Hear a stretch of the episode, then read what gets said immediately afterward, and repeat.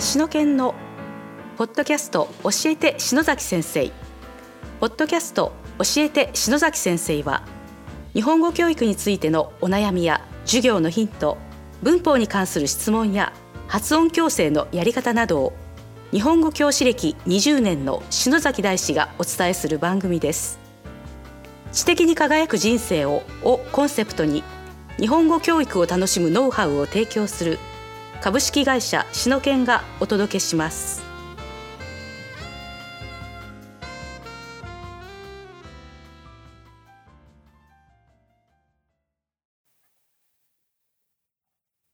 こんにちは、超かりんです。ポッドキャスト、しのけんの教えて篠崎先生。今日は第51回です。篠崎先生、よろしくお願いします。はい、よろしくお願いします。というわけでですね、えー前回に引き続き、今回も、えー我が別府大学のアニメーションの先生、河本先生にですね、お越しいただきまして、そして、また、超かりんさんは超かりんさんで、ズームで参加というですね、はい。えーお送りしておりますということで、またよろしくお願いいたします。今日もよろしくお願いしま。ますす。ありがとうございます。えーさっきですね、あのー話してて、えっ、と、張さんも、河本先生の授業を受けて、その、何パルスバルス祭りバルス祭り。めっちゃ楽しかったです。ああ、どんなんですか？バルス祭り。えっ、と、バルス祭りっていうのは、まあ、一つの授業の中で、まあ、あの、ジブリのですね、えーうん名作、えー天空の城ラピュタを、あの、みんなで視聴するんですけども、うん。えーその中で、えー滅びの呪文っていうのがあるんですが、うんえーそれがバルスっていう言葉なんですね。うん。で、えーまあ、これあの、テレビでもそうな、テレビでもそうだったんですけど、まあ、テレビで放送されるたびにですね、うん。えーそのバルスのシーンになった時に、うん。みんな一斉に、あのーチャットが、あのーチャットとかでこう、バルスって打ち込むんですよ。あそうするとサーバーがダウンしてしまうという、えー現象が、ね、起きまして。で、それで、まあ、じゃあ、大学の授業でもせっかくラピュタを主張して、えーラピュタについて勉強するんだから、うん。やっぱりバルスはやらんといけんなと。大学のサーバーも落としてやろうと。もう全部潰してやろうという。で、まあ、それで、まあ、さあの、バルス祭りっていう名前をつけて、うん。毎年その学生たちに、いいですか、えーこの、バルスの呪文を言う前になったら、私の方が、あの、声かけをしますので、うんあの、皆さんご唱和よろしくお願いいたしますってう言って、ん。うんで、えーそのシーンになった時にうん、バルスって言うんですけど、んまあ、まあ最高に大きくこう聞こえた時は、あの、教室中が響きましたね。あうーわ ーっつって。あ、そう。はいあそんなに？はい。人数がまあそもそも多いですから、その、何人ぐらいでしたっけね？僕最高で400、430人ぐらいの時ありまし400人が、あの大教室で、入らないんですよ。あ、立ち見？立ち見の状態で、で、溢れ返っちゃって、結局、あの、2回同じ授業するようになって、週に。私の時は床に座ってる学生もいました。そうそうそうあ、そ多分、超過連さんの時とかが多かったんじゃないかな。はいはい。多かったよね。うん。で、その時のバルスがすごかったです。もう、でも、ドガーンです。でかす、ね。野外コンサートみたいな感じで、なんかそうそうそうね。ね 授業しながら何やってんだこいつみたいな。じゃあ、じゃあ、張さんもその授業で、バルスってこう叫んだわけだ。叫びましたあ。あ。はいあれでこうやっぱこう答えてこう、やっぱみんなが言ってくれると気持ちがいいですよね。あ、そりゃそうだよね。あの、ありがとうございますとか言って。ああね、うんそりゃそうだよ。でもね。自分だけだったら結構恥ずかしいですね。うんだって日本語の先生でもね、はい、じゃあ皆さん言いましょう。えー走っています。しーん。そういう時は先生が気まずいです。そうね、なんで私だけこんなに熱いんだと思うもんね。なるほどなでも学生たちももし私だけだったらで心配したりしますね。ぁ ね、そうそうそうね。はあ。その、えっ、と、その天空の城ラピュタの、そのバルスのシーンっていうのは、はいなんか、そう特別なんかあるんですか？あそこでですね、実はあの、隠されたあの秘密が、えーあってですね、うん。えーもうお気づきの方はもうたくさんいらっしゃると思いますし、これはあの、実、あのーコミがいがあるっていうか、うんまあちょ、ちょっと、あの、知らない人にはこう言われたら、なるほどねっつってうん思っちゃうようなことがあるんですね、実はですね。うん。あの、あの時はですね、実はあの、ムスカが、あの、ね、3分間待ってやると。うん。まあ、これも有名な話ですけど、3分間は待ってません。全然ね。ああの、まあ、あの、映画の都合上カットされてますんで、あえー3分間はありません。もちろんですね。あ、なるほど。えーで、3分間待ってやるって言って、パズーとシータがこう、近寄っていってですね、うん抱き合うわけですよ。うん。で、そこでですね、えーパズーはですね、あの、言うわけです、シータに。うん。あのーあの言葉を教えてって。うん。僕も一緒に言うって。うん。僕の右手に、右手だったか左手だったかに手を乗せてってうん。言ったら、あの、そこには飛行石があるわけですよ。うん。で、で、そして、おばさんたちの名は切ったよって言って、うん。シータは肩にこう、顔を寄せるわけですね。うん。そして、シーンが変わって、答え、あの、時間だ答えを聞こうっつって言って、うん。手を前に出して、バルスって言うわけですよね。うん。で、そこでバルスが発動するじゃないですか。うん。ちょっと待ってくれうん。突っ込みたくなりますねちょっ。と待ってくれ。あのさ、僕の左手だったかな？右手に、うん。あ右手に手を乗せ？て、うん。うん、そこに飛行石あったよね。うん。手乗っけてるよね。うん。はい。言葉を教えてまだもらってないよね。うん。はい。そこで教えてもらいました。発動します、バルス。もうその時点でね。うん。その時点で。これも教えた瞬間に発動しちゃいます、ね。発動しちゃってるんですよ。うん。でもそれは、あの、アニメで、まあ言う、まあ、アニメの嘘ですよね。うん。だからまあ、うんカット割りとして、その、結局そういうふうにもう言ってる、まあ、言った後に、こう、うまい、うまいことこう手を乗っけてるわけですよ。なるほど、なるほど、なるほど。教えた後にですね。本当はね、とう。んだから、あの、別にカットで言うと、前の方で、その前で、あの、パズとシータが抱き合って、うん。あの言葉を教えて、僕も一緒に言うって。うん。で、僕の右手に、あ手を乗せてうん。って、その時に、あの、手に乗せるんですけど、うん。その前にシータが多分、ポソッと言ってるんですよ。うん。セリフを、うんうんその、呪文を教えてるんです。うん。だから、あそこではさ発動しなかったんだろうと。うん。おそらく私はそう推測をするんですが、うん。でも、あの流れからすると、そんな時間が本当にあったのかみたいなですね。ねえ。あの、あの呪文教えてう。んえっとね、パルス、ビーン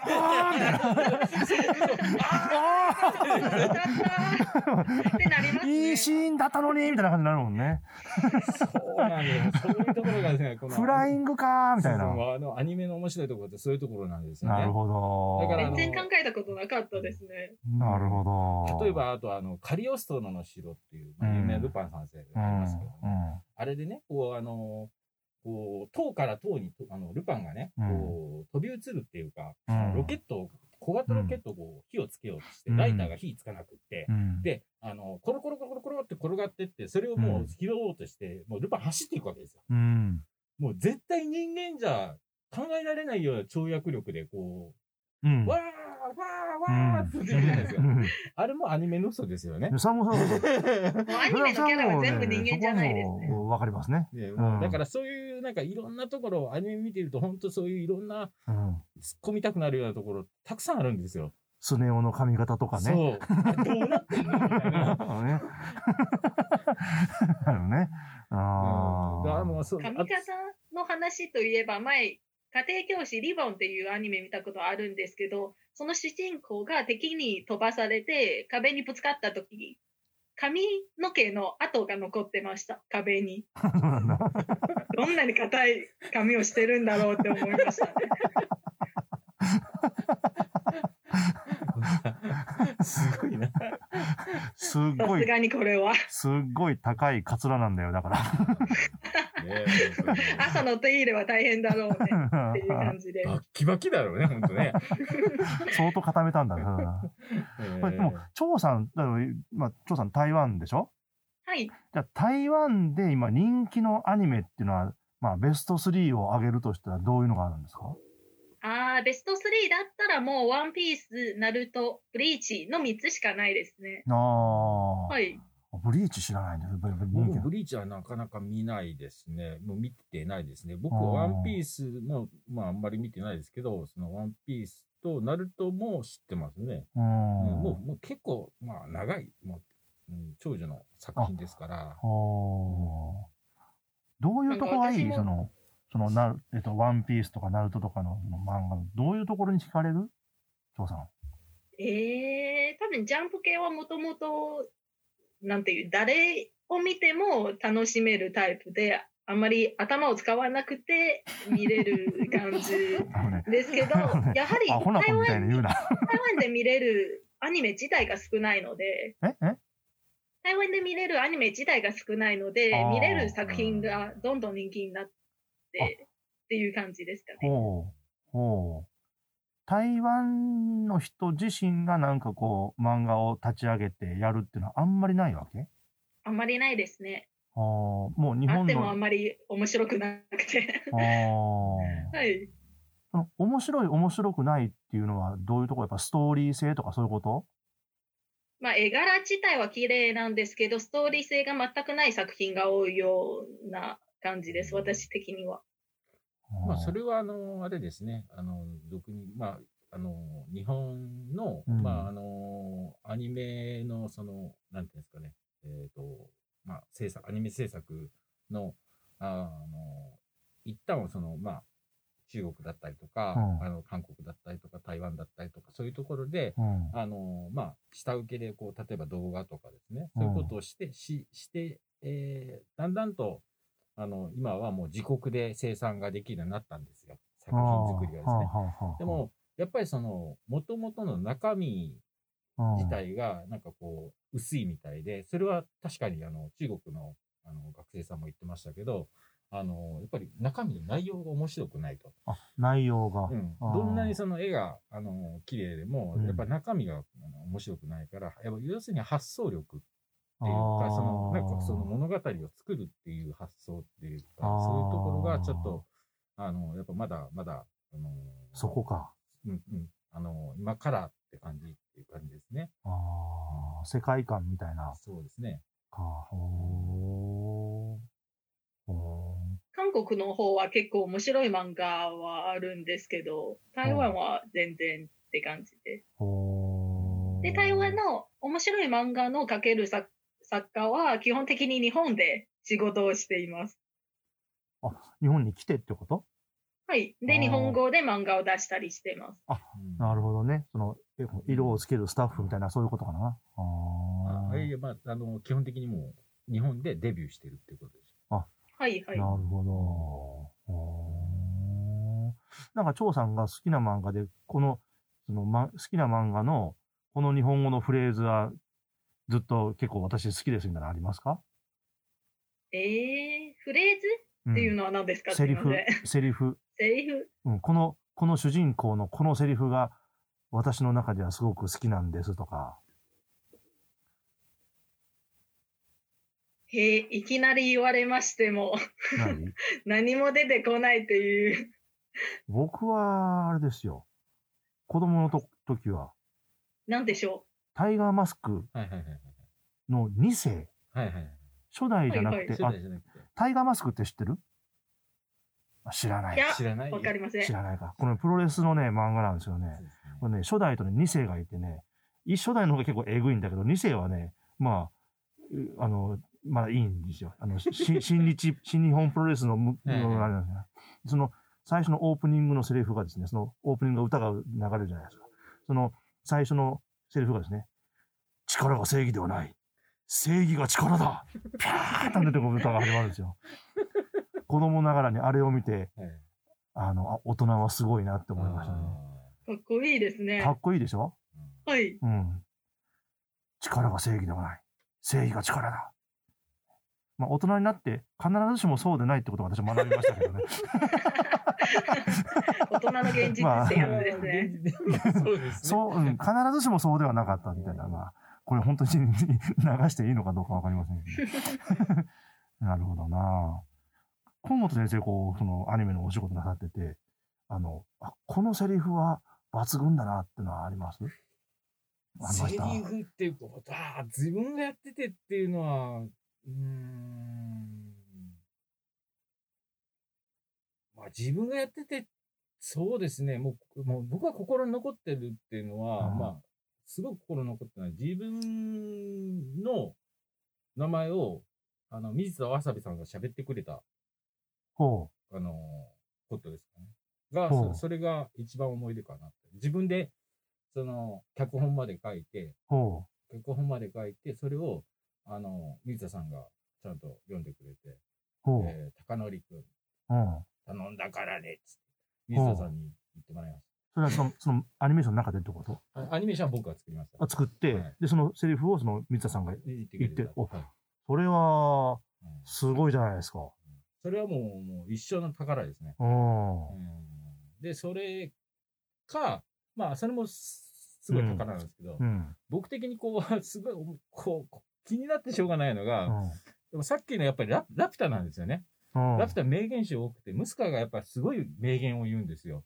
ほうん。で、あの、ゴリアテっていう飛行船が、うんあの、あるんですけど、うんそこがこう、なんかこう、あの、巨神兵じゃなくて、あの、巨巨人のロボットと戦うシーンがあって、そこで、あの、人間がこう、落ちていっちゃうんですよね。バラバラバラバラ。そこでムスカが言う言葉が、うんああ、ああ、見ろ人がゴミのようだ。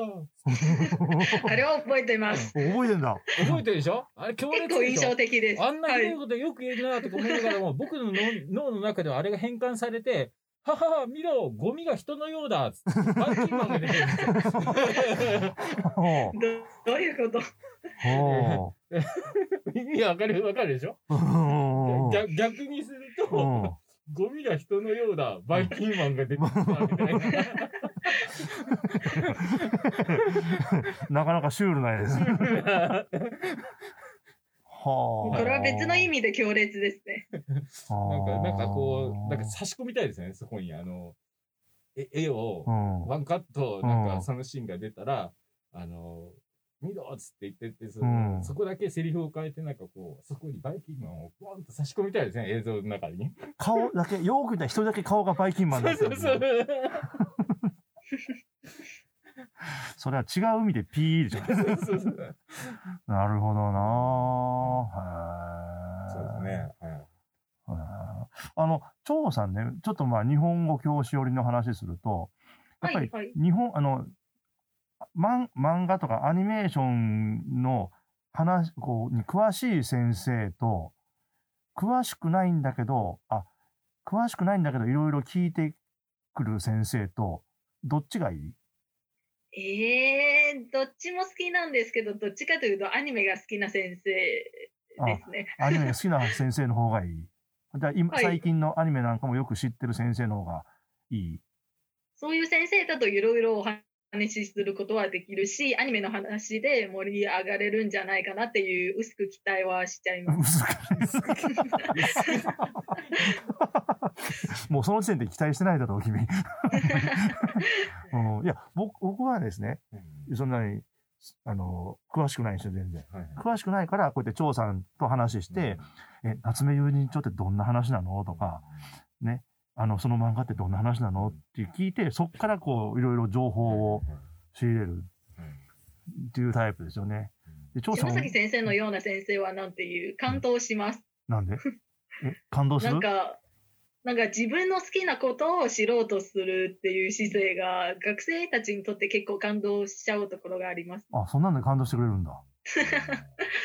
えーあの時はね、大変でですね、張さんに、え、夏目友人どんな話なの？って言った話するわけだ。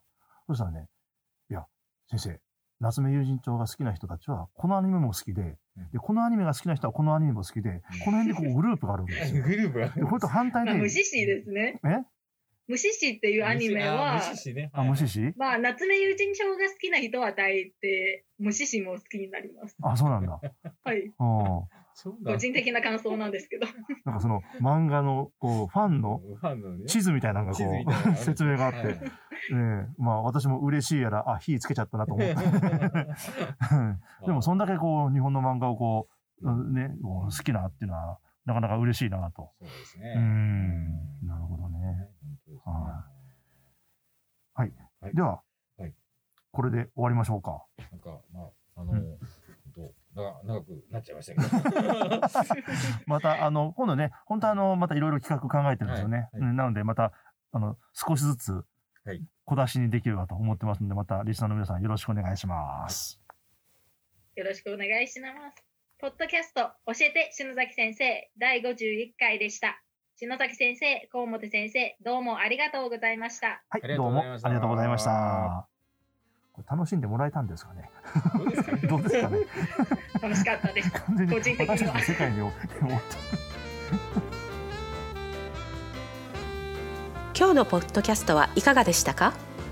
番組では篠崎大師への質問をお待ちしておりますウェブサイト篠研日本語教師篠崎大師研究室にあるフォームからお申し込みください URL は kanjifumi.jp www. 漢字ふみ .jp ですこの番組は提供株式会社篠研プロデュース篠崎大師番組協力コロランテナレーション太田由紀子によりお送りいたしました。